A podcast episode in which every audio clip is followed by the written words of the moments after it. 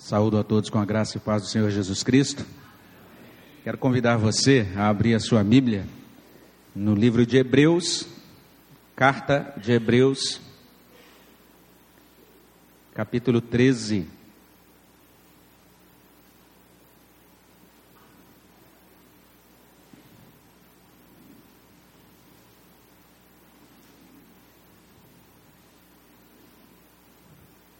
Nós vamos ler um versículo apenas e vamos ler todos juntos. Hebreus capítulo 13, versículo 7.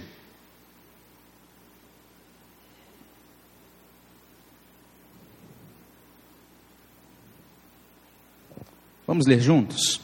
Lembrai-vos dos vossos guias, os quais vos pregaram a palavra de Deus e considerando atentamente o fim da sua vida, imitai a fé que tiveram.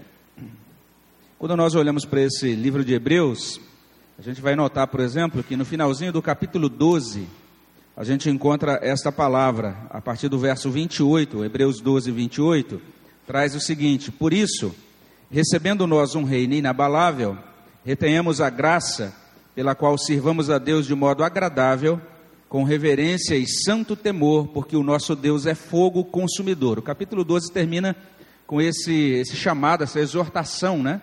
A uma aproximação de Deus, a um serviço sincero a Deus, reconhecendo quem Ele é e a partir daí consagrando a Ele toda a nossa vida, reconhecendo o reino inabalável que nós recebemos ou no qual fomos acolhidos por amor dEle e a partir de então, o capítulo 13 traz ah, uma série de aplicações. Ele começa com alguns deveres, que aqui a nossa tradução ela intitula deveres sociais, e depois ela prossegue com outros deveres que a nossa tradução chama de deveres espirituais.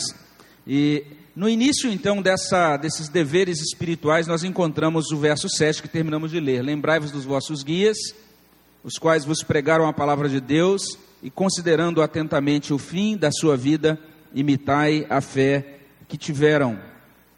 Nós olhamos para esse capítulo 13 inteiro de Hebreus, ele fala sobre santificação, sobre a nossa resposta ao amor de Deus. Quando a gente olha especialmente para os versos 7 até 17, a gente tem aquilo que eu gosto de denominar um pacote de santificação. E é como se Deus estivesse nos presenteando com uma caixa de itens muito bons, muito úteis, muito edificantes. E esse conjunto, então, de unidades, de itens relacionados que Deus nos concede, ele é fundamental para a gente praticar aquilo que começa a ser dito no final do capítulo 12. Para que a gente retenha a graça, é, considerando que recebemos esse reino inabalável, para que nós possamos realmente servir a esse Deus de maneira agradável a Ele então nós precisamos fazer uso, fazer receber e fazer um bom uso de tudo que o Senhor inclui nesse pacote para a nossa santificação.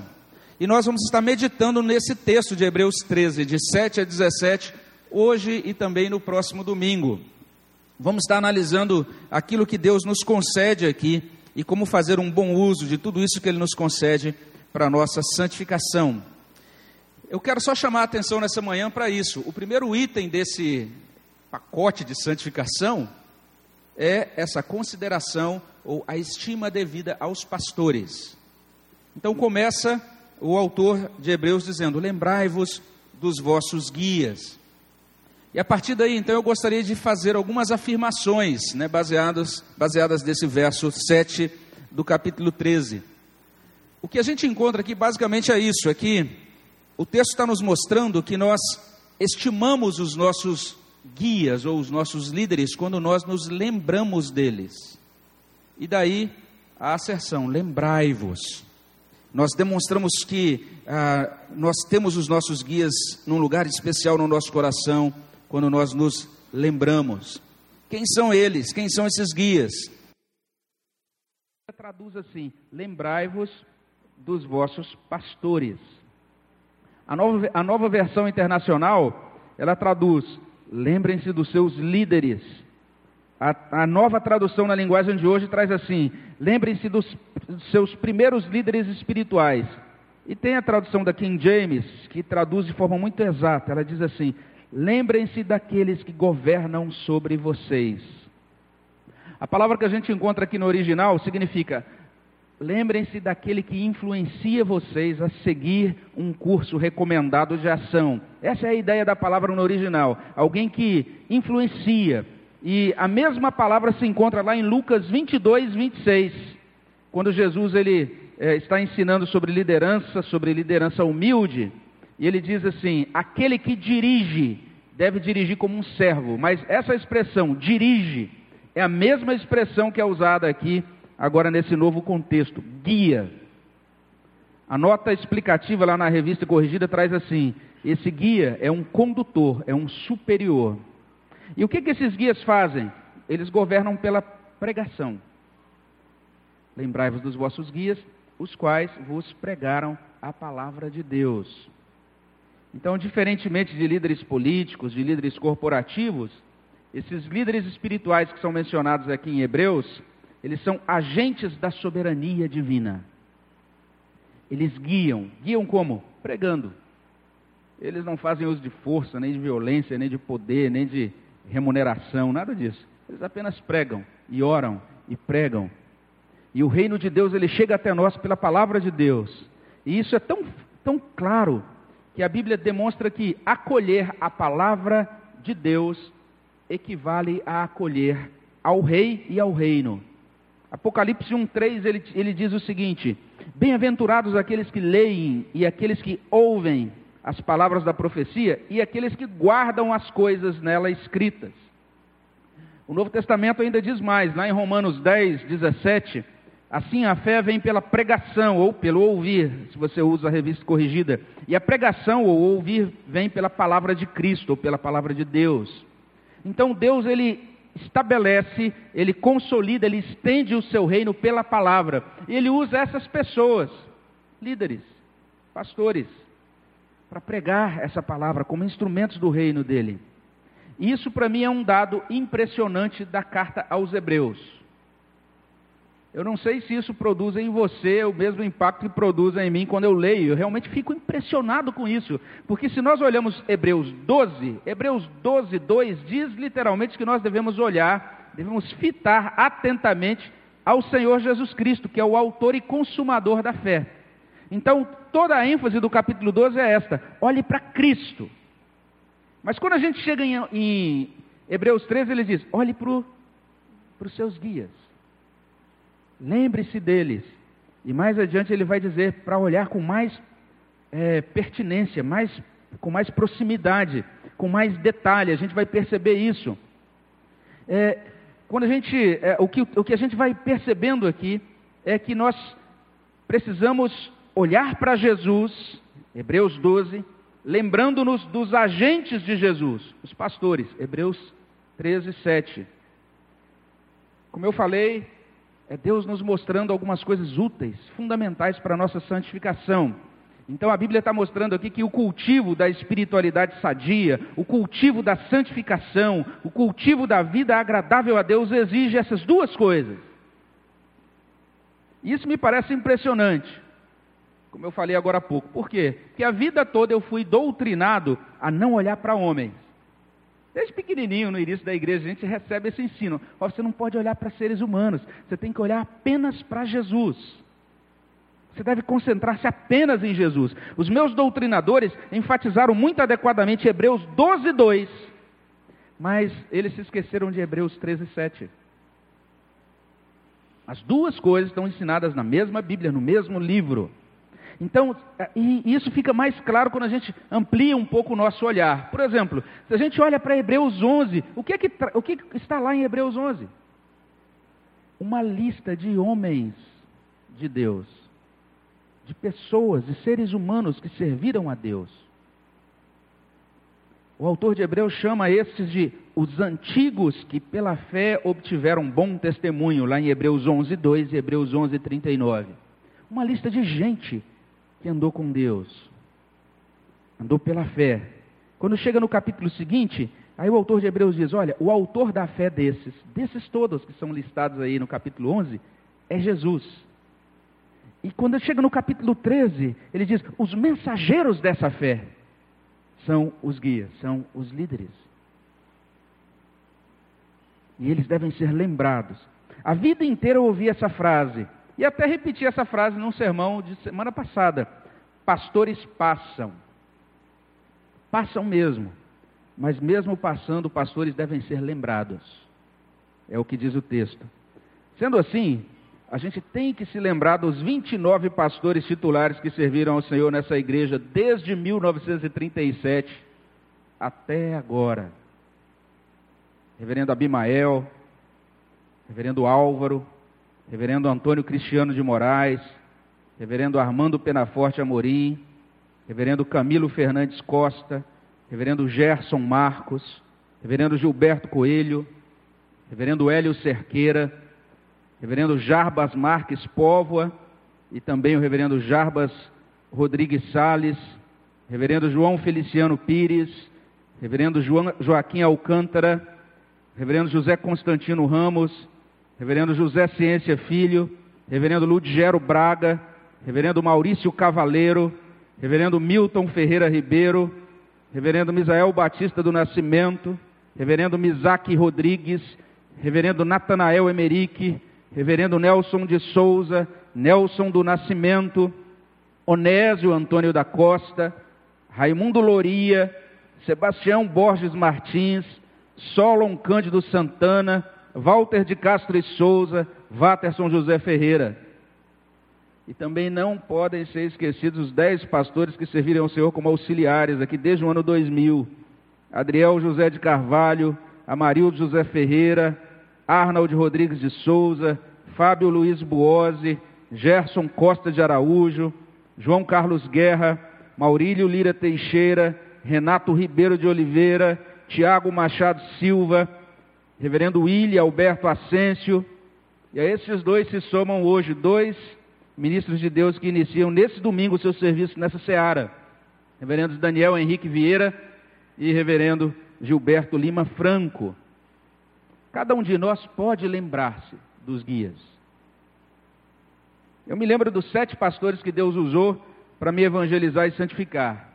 Pastor Getúlio de Souza, Gidalte Santos, Francisco Lúcio Pereira, que já até pregou aqui conosco, Sérgio Barbosa de Andrade, Labieno Moura Palmeira, Walter Matos, Dalzir Rodrigues da Silva. Homens com muitos defeitos. Homens com limitações. Mas eles foram colocados por Deus como meus líderes eu não posso deixar de reconhecer o lugar deles em minha vida e nas igrejas das quais eu já fui membro. Esse é um primeiro ponto na nossa caminhada de santificação. Lembrai-vos dos vossos guias. Esse é o primeiro item desse pacote de santificação. Eu preciso estimar os meus pastores. E essa deferência começa quando eu me lembro deles. Mas não é só isso. Em segundo lugar, nós estimamos os nossos líderes observando o fruto da vida deles o fruto de suas vidas. Porque o texto diz assim: Lembrai-vos dos vossos guias, que vos pregaram a palavra, considerando atentamente o fim da sua vida. Então, esse é o segundo ensino. Nós expressamos esse apreço por nossos pastores, não apenas nos lembrando dele, mas também observando o fruto da vida de cada um deles. O versículo traz assim: considerando. Essa palavra na revista corrigida é um pouco diferente. Lá, se você usa essa, versão, você vai ler assim: atentando. A nova versão internacional traz: observem bem. E o autor de Hebreus aqui, ele usa um termo no original que é, aponta para uma reflexão cuidadosa e profunda sobre alguma coisa que aconteceu significa você refletir, você pensar em uma coisa, até o ponto de poder formular uma teoria. Essa é a palavra usada pelo autor de Hebreus aqui nesse versículo. E o versículo prossegue então com duas possibilidades de leitura, dependendo da versão bíblica que você usa. Então, nós temos aqui uma palavra na, no original que transmite essa ideia de o ponto final de um período, ou o resultado de uma determinada ação. É por isso que a nossa tradução aqui na revista atualizada traz assim: considerando atentamente o fim de sua vida.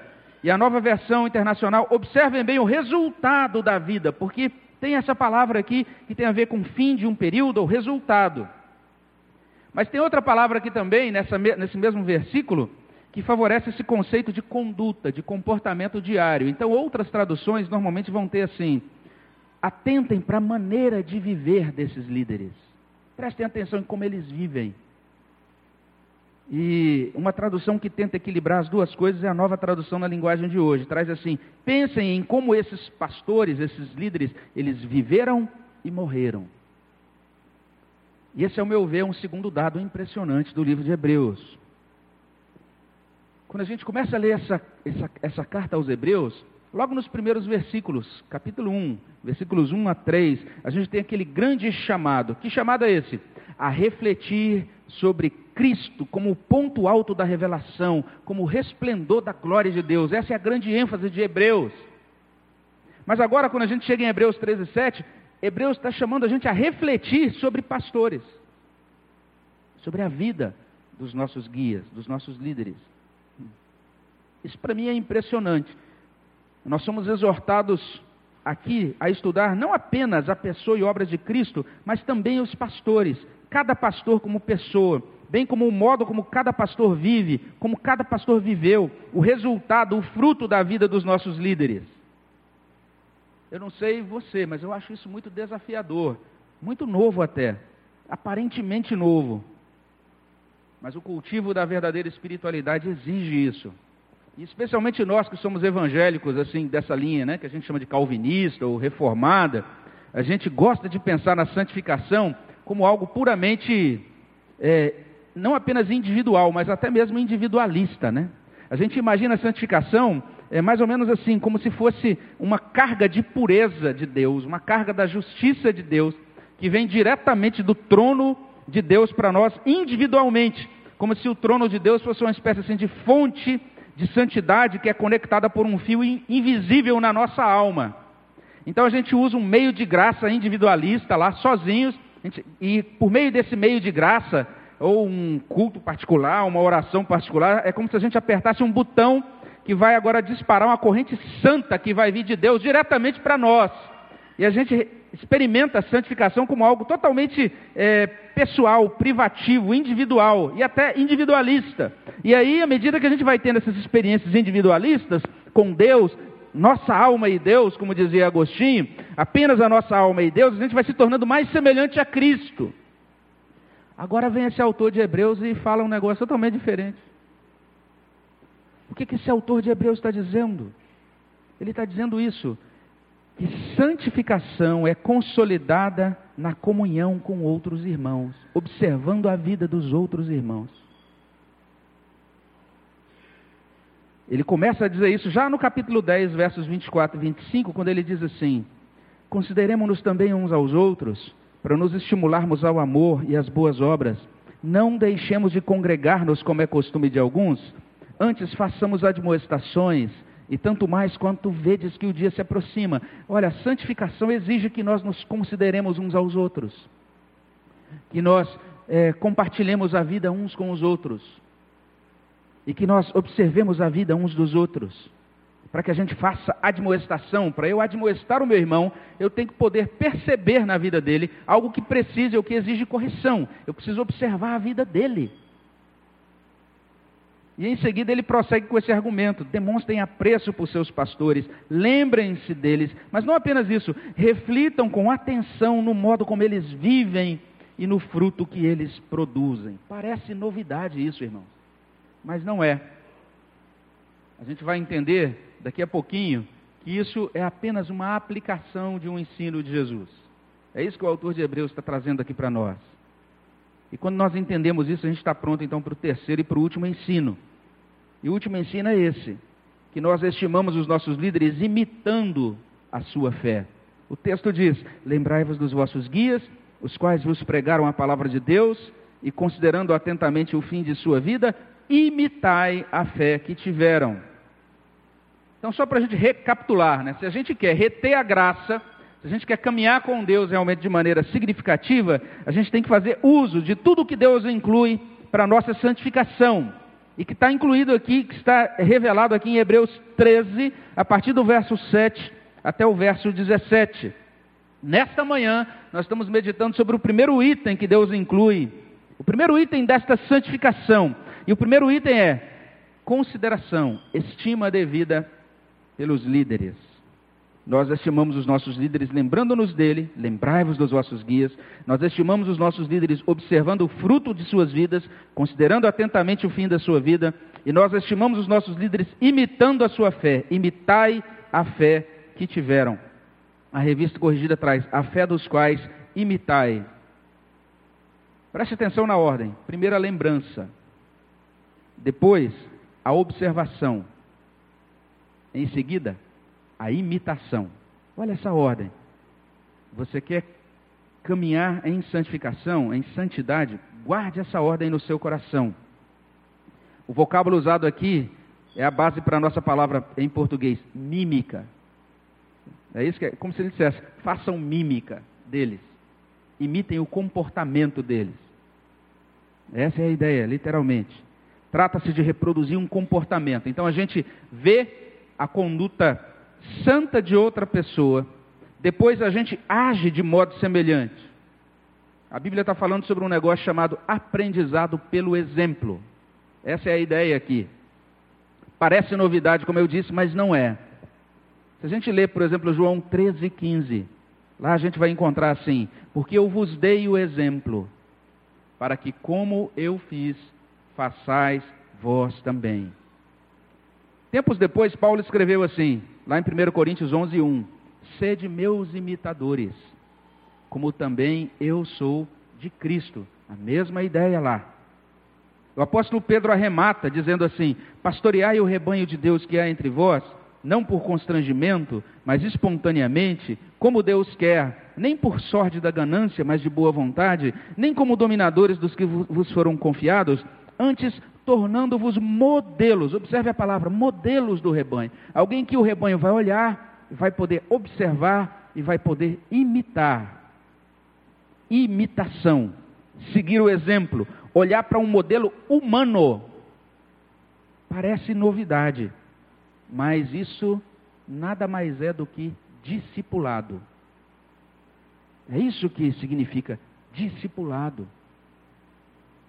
Ide, portanto, fazei discípulos de todas as nações, batizando-os em nome do Pai, do Filho, do Espírito, ensinando-os a guardar todas as coisas que vos tenho ordenado. Como é que seria esse processo? Por meio desse convívio, você podendo conhecer bem, você podendo observar, você podendo ver na prática, você podendo imitar. Quer dizer que eu me lembro dos meus pastores do passado e do presente há muitos defeitos neles. Mas eles eram crentes. E mesmo aqueles que cometeram pecados grosseiros, e quem sabe nem estejam hoje no ministério, ainda assim foram instrumentos pelos quais o Evangelho nos alcançou, nos santificou. E mesmo os piores pastores carregaram em si algo do mandato soberano de Deus, senão eles jamais teriam sido pastores. Então eu posso mencionar o zelo reverente do reverendo Getúlio. E cada um deles marca a nossa vida, né? De um jeito. Eu posso mencionar a eficácia evangelística do reverendo Gidalt. E seja lá qual fosse o sermão, ele terminava com apelo e chamava e vinha um monte de gente à frente aceitando a Cristo. Eu posso mencionar a doutrinação primorosa do reverendo Francisco Lúcio, o cuidado gentil do reverendo Sérgio Barbosa, quando ia receber a, o, a congro dele ele preferia não receber para transformar em cesta básica e, e dar para os membros da congregação que eu cuidava. Eu posso mencionar a paixão missionária do reverendo Labieno, que hoje tem uma missão que trabalha em Moçambique, o conhecimento, o cuidado constitucional do reverendo Walter, que me ensinou muito sobre a vida administrativa da igreja. Eu posso mencionar a capacidade de liderança, de agregação, de motivação do reverendo Dalzia. Então, dito de outro modo, nós podemos perguntar a nós mesmos: o que eu posso aprender dos erros dos meus pastores? O que eu posso aprender dos comportamentos santos dos meus pastores? O que meus pastores do passado e do presente me ensinam sobre o significado de amar, o significado de seguir, o significado de servir Jesus Cristo? O cultivo de uma espiritualidade saudável, de uma vida agradável a Deus, exige isso. É assim que a gente começa a fazer bom uso desses recursos que Deus nos dá para a nossa santificação. conforme Hebreus 13, 7. E daí então a gente pode concluir. É claro que isso diz algo àqueles que ainda não são crentes e até frequentam a, as igrejas evangélicas, ou talvez estejam até frequentando a nossa igreja. E talvez você seja um desses, né, que é, é, ainda não professou a sua fé e tem ouvido a palavra de Deus aqui vindo à nossa igreja, mas você seja daquele tipo de ainda não evangélico que diz: Eu não gosto de pastores. Eu gosto até de ouvir a Bíblia, gosto da igreja. Deus é muito bom, Jesus é fantástico, mas eu tenho um pé atrás com pastores. Se essa é a sua opinião, eu quero dizer que eu compreendo bem o seu sentimento, né? A gente tem boas razões hoje para ter pé atrás quando a gente ouve essa palavra pastor. Nós vivemos num tempo esquisito e quando eu me identifico, me identifico para o gerente do banco como pastor, as reações às vezes são diversas. Ou às vezes o gerente dá um salto de alegria achando que eu sou um pastor de igreja de prosperidade e fala, agora vem uma conta muito gorda aqui no meu banco. e quando eu explico os detalhes ele fica meio murchinho. Ou então às vezes ele já fica com o pé atrás dizendo, opa, vem mais aí um enganador, né? mais um indivíduo que não é muito honesto. Nós vivemos num tempo de tanto engano, de tanta manipulação, e parece que o engano e a manipulação aparecem muito mais do que os bons exemplos. Maus pastores parecem ser a regra. Pastorado ou liderança espiritual íntegra parece ser exceção. Então, eu compreendo, talvez, porque você tem esse pé atrás com pastores. Mas eu quero dizer uma coisa para você que tem frequentado a igreja, que ainda não professou a sua fé e talvez tenha esse pé atrás com pastores. Confira aquilo que o pastor prega, aquilo que você ouve. Veja se isso, se isso que está sendo pregado é, condiz com a Bíblia. Se alguém se diz pastor, mas está ensinando algo que não condiz com a palavra de Deus, fuja dessa pessoa. E comece a pedir a Deus que mostre para você alguém que possa revelar o Evangelho para você de maneira fiel. E além disso, observe a vida do pregador. Se você perceber que esse pastor vive o que prega, aproxime-se mais, para você conhecer mais e melhor esse servo de Deus. Eu quero dizer que Deus deseja nos discipular usando pessoas. E é importante a gente não se fechar para esse é, recurso tão precioso que Deus nos dá. Também esse texto diz muita coisa para nós que somos crentes. Nós que somos crentes, muitas vezes a gente, a gente se reconhece como ovelha do rebanho de Cristo. E a gente abraça de todo o coração Hebreus 12, 2. Olhando firmemente para Jesus, o autor e consumador da fé. Mas às vezes, nós não estimamos adequadamente os nossos pastores. E a gente desobedece Hebreus 13, 7. Eu quero dizer isso, a gente precisa abandonar essa ideia de, de vida cristã, de pastoreio desencarnado. É aquela ideia mais ou menos assim: olha, eu não sou pastoreado por homens, eu sou pastoreado diretamente por Jesus. Você já deve ter visto, visto essa ideia por aí. Se você tem essa ideia, deixa eu dizer, não é bíblica. Deus ensina que para sermos santificados devemos atentar para os guias, para os líderes divinamente estabelecidos por Ele. Também eu preciso dizer mais algo para nós que somos crentes, nós precisamos sempre tomar cuidado para que não se instale no nosso coração aquele sarcasmo decorrente das experiências ruins do passado com pastores. Então, algumas pessoas às vezes tiveram experiências desagradáveis com determinados pastores lá atrás. E agora elas ficam mais ou menos assim: eu conheço essa raça. Eu não confio em nenhum pastor mais, não me aproximo de nenhum pastor mais. Porque eu já, lá no passado, aí ele lembra começa a desfilar na mente dele tudo aquilo de difícil que ele experimentou. Outros crentes até são bem comprometidos com a igreja, frequentam a igreja, até sustentam a igreja com seus dízimos, mas se, se é, mantêm meio distantes de seus pastores. Hebreus 13, 7 diz: Você não pode ficar distante dos seus pastores. Por quê? Porque você precisa lembrar-se dele. Você vai lembrar do que se você nunca teve contato com aquela pessoa? Você precisa observar como eles vivem, o fruto da vida deles. Como é que você vai saber isso nos detalhes? Se você não se aproximou deles. Você precisa observar e imitar a fé deles. Vai imitar o que se você não caminhou com eles? E existe ainda aquele crente que se aproxima de uns pastores, mas ele não gosta de outros. Isso acontece muito. Olha, eu gosto do pastor A, mas o pastor B, aquele lá, para mim eu não gosto muito. O pastor A, a primeira vez que eu olhei, gente, falei, olha esse homem, eu gostei dele. Mas aquele pastor B, eu já eu não fui com a cara dele desde o início. Quando ele foi chamado à frente pela primeira vez, subiu ali, eu falei, gente, é o jeito que ele sobe a escada. Que homem esquisito. E nunca mais, já trancou o seu coração, já se fechou para aquele outro pastor. A gente precisa compreender isso. Pastores amadurecidos, eles aprendem a lidar com todo tipo de crentes. Crentes amadurecidos aprendem a lidar com todo tipo de pastores. Porque Hebreus 13, 7 estabelece isso como um princípio para a nossa santificação. Tem uns crentes que erram idolatrando o pastor, tratam o pastor como se ele fosse uma celebridade, um guru, assim. Mas outros erram rebaixando o pastor, tratando o pastor como um mero funcionário da igreja. Nós precisamos pedir a Deus que nos ajude a ter o apreço devido, bíblico, por nossos pastores.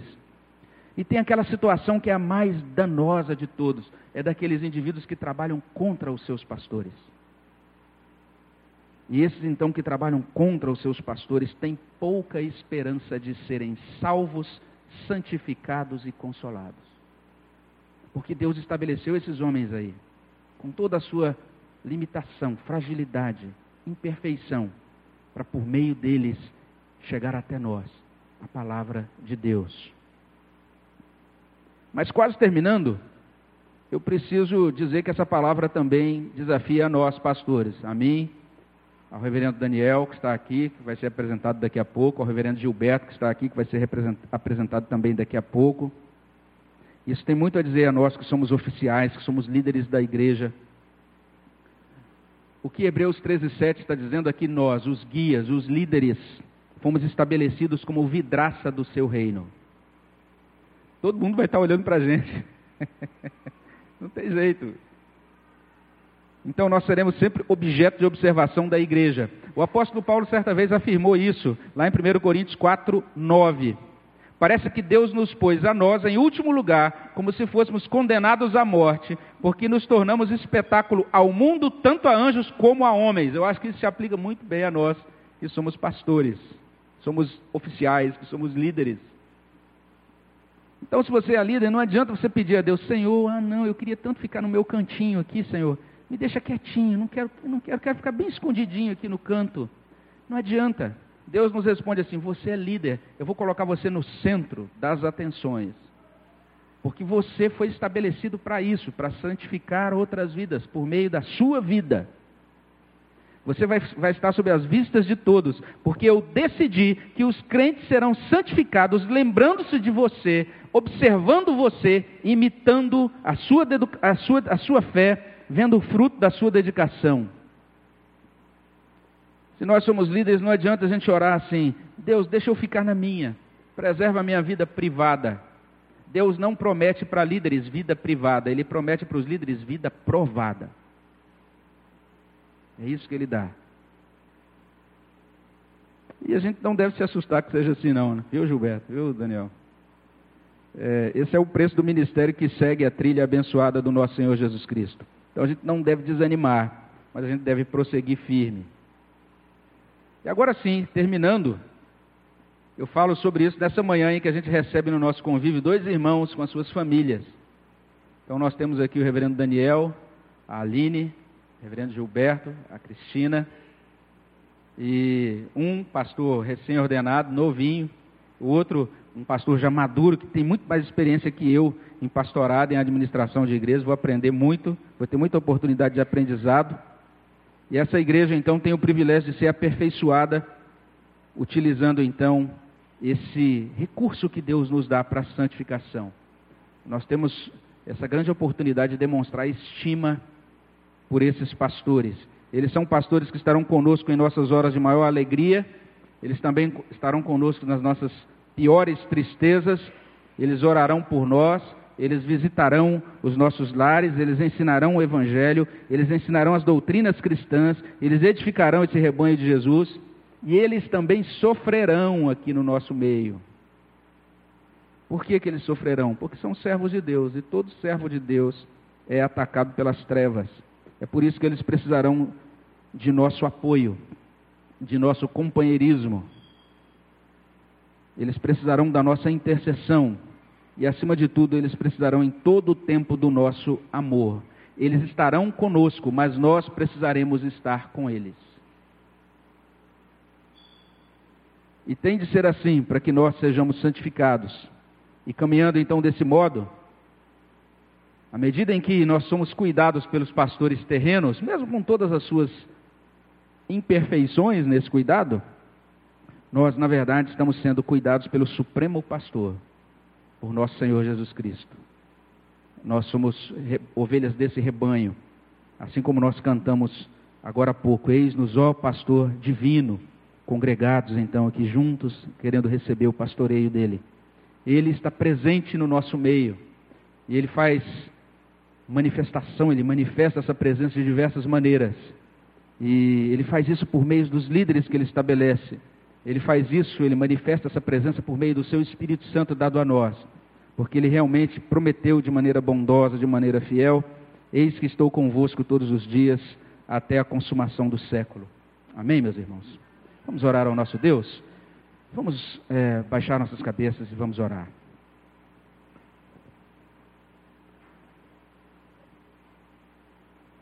Senhor, nós suplicamos que Teu Espírito Santo traga para os nossos corações essa Tua palavra, Senhor, e que nós possamos de fato, ó Pai, perceber a bondosa provisão que o Senhor concede a nós, e podermos olhar, ó Deus, para aqueles que o Senhor estabelece como nossos líderes, e ser edificados e aprender com eles, em todos os sentidos, ó Deus, com as suas realizações, mas também, Senhor Deus, com os seus erros, com as suas limitações. Em tudo, ó Deus, ver neles esse exemplo da tua graça, do que significa caminhar na dependência do teu Espírito Santo e de sabermos que é somente pela graça que nós subsistimos, que nós caminhamos, que nós servimos ao teu santo nome. Nós agradecemos pelos pastores da tua igreja e pedimos, Senhor Deus, a tua bênção sobre cada um deles e que a tua bênção chegue até nós por meio deles. E que eles também, Senhor Deus, sejam providos e abençoados por meio do teu corpo, da tua igreja nesse lugar. Nós agradecemos por Cristo, o nosso supremo pastor. E nós louvamos, ó Deus, porque ele é aquele que cumpre tudo aquilo que é relatado no Salmo 23, dando-nos provisão, refrigério, dando-nos direção, honrando-nos, dignificando-nos, ajudando-nos, ó Deus, caminhando conosco, no, mesmo nos lugares mais tenebrosos, mas acima de tudo, garantindo a nós, ó Pai, que nós desfrutaremos de comunhão eterna com o Senhor no reino que virá. Nós te louvamos por todas essas bênçãos, pedimos essas bênçãos do Senhor, no nome de Jesus. Amém, Senhor Deus.